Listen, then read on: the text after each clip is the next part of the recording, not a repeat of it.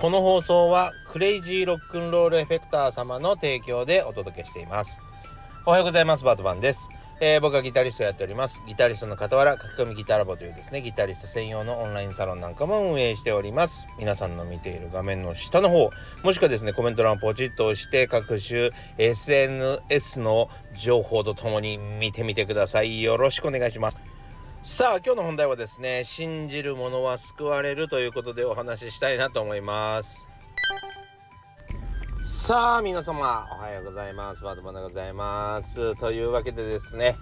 えー、昨日はもうほぼ、えー、何にもしておりません。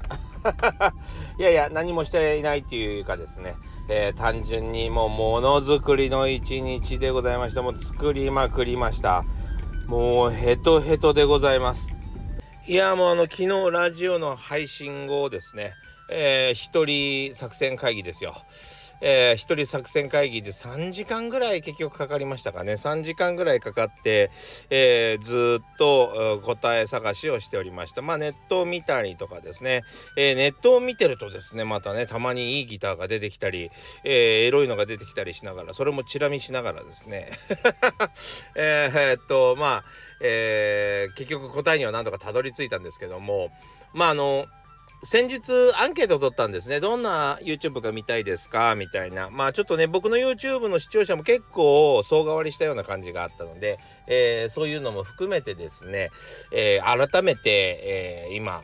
うん、昔やったネタとかもまた2023年版としてやって良さそうな時だなっていうことでですねまあ初心に立ち返ってもいいなとただ初心の立ち返り方っていうのがやっぱりあるだろうなと思ってたところに、えー、いいコメントが入りまして、えー、一つ一つの深掘りに関しては、まあ結構いろんなチャンネルでやってくれてると。えー、そうじゃなくてですね、なんかこう、うまくこう混ぜ合わせたような楽曲と音楽理論とテクニック。この楽曲はこういうテクニックを使ってるんだが理論的にはこうなんだみたいなとかね。なんかそういう風にこうどうやって実際使っていくかみたいな、えー、この部分ってあんまりみんなには見えないよねみたいなところがやってもらえたら嬉しいみたいな感じだったんですよ。めちゃくちゃ俺が勝手にあのー、推測してるけどね この文章はね。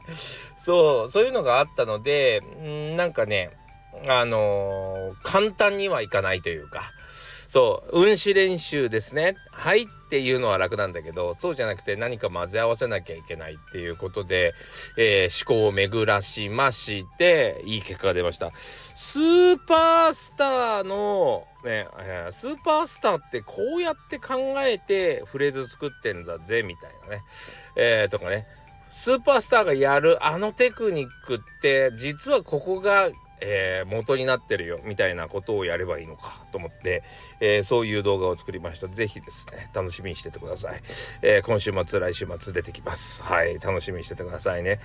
えそれとともにですね、あとはドラマーがよくインスタグラムに上げている、やつとかをですね、えー、ギターに流用してちょっとやってみました。これもうね、リズム感が良くないと成立しない、まあちょっと思わず見てしまう系の動画なんで、えー、これも、いつしか上がると思いますのでですねちょっと楽しみにしてていただきたいなと、えー、リズム リズム感が悪くて成立しなかったらどうしようという緊張感のもとにですね やりましたが、えー、なんとか形になっておりました。はい、えー、これも楽しみにしててください。というわけでぜひねあのインスタグラム TikTok もあの同じようにアップしてますんで、え両方ともチェックしといていただけるとフォローしてくれると嬉しいなと思ってます。というわけで今日の本題に行きましょう。何歳からでも早弾きはできる。早弾きを諦めた大人ギターリストに夢を達成させた革命的な方法を詰め込んだ一冊がヤマハから発売。プロギタリストであり3.5万人 YouTuber 末松和人の1日10分40歳からの早弾き双方革命。購入は Amazon 全国の書店に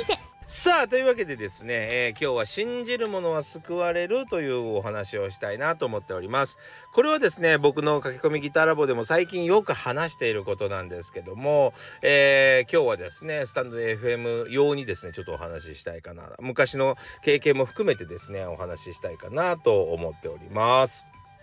いやちなみにですねえー、新しいメンバーさんなんですけどうちのサロンの中では結構新しいメンバーというか、えっと、それこそ40歳からの早引き双方革命という僕の本が出たのをきっかけに知っていただいてそれこそですねあのその、えー、なんて言ったらいいかな。あの何、えー、初回購入者特典の時にですねいらしてて、えー、そのまんまあの入会された方がいらっしゃるんですよ。その人がですねそうですねまあここ2ヶ月半とか言ってたかな、えー、すごい徹底してですね僕の教材を一生懸命やってくださって。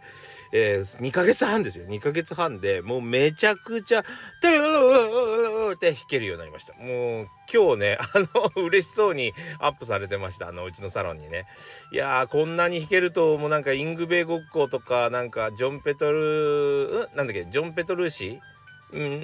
ジョン・ペトルシだっけ？ジョン・ペトルチアーニだっけ？えー、みたいな真似ができて楽しいですみたいな感じでね。あのお喜びの、えー、メッセージが入ってましたけども。いやーほんとねうまくなってくれると僕も嬉しいんですよ。本当に。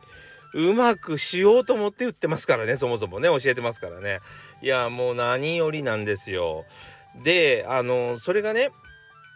やっぱり一番大事なのはあのー、信じることですね僕がこれ効果ありますよっていうことを信じてないわけじゃないですよみんな。なんせ僕のサロンに入ってくださるぐらいですから、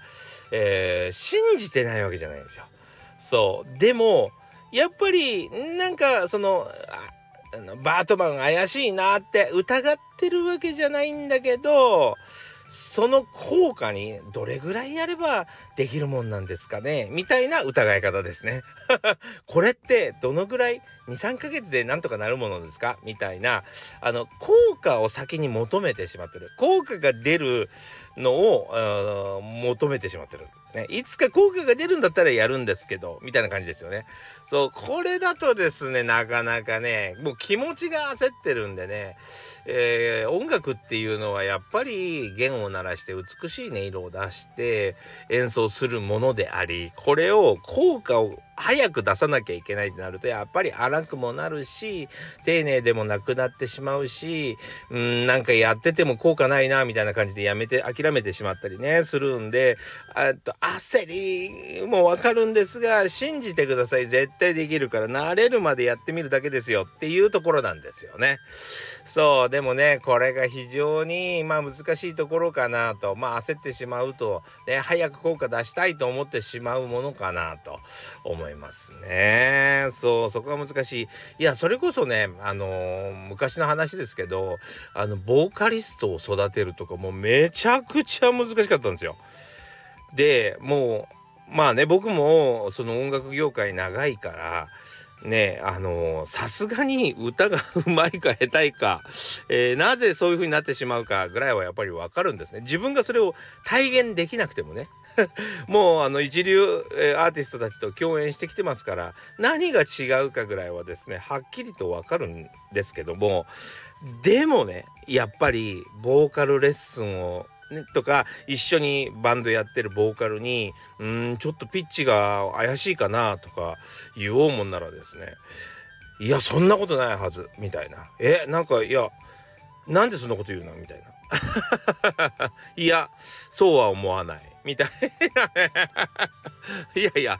あの音程が狂ってるもんは狂ってってるんですよ。あの別にそう嫌がらせで言ってるわけで勘で言ってるわけでもなくでこいつを、ま、任せてやろうと思って言ってるわけでも何でもないんですけど、え、いや俺はちゃんと歌ってるけど私はちゃんと歌ってるけどみたいな。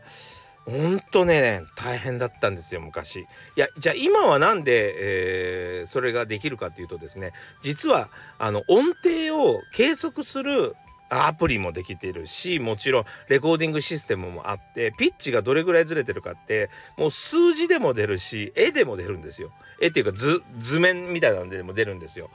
そうなので何セントぐらいずれてるね？みたいなことが言えちゃうようになってるんですね。そうそれであのあそうかと納得でしてもらえることができるけどそもそもボーカルの人がピッチが悪いその音感がなくてピッチが悪い時は音感が悪いでしょもともと。だから言ってもいや合ってるように聞こえるっていう風になるんですよ。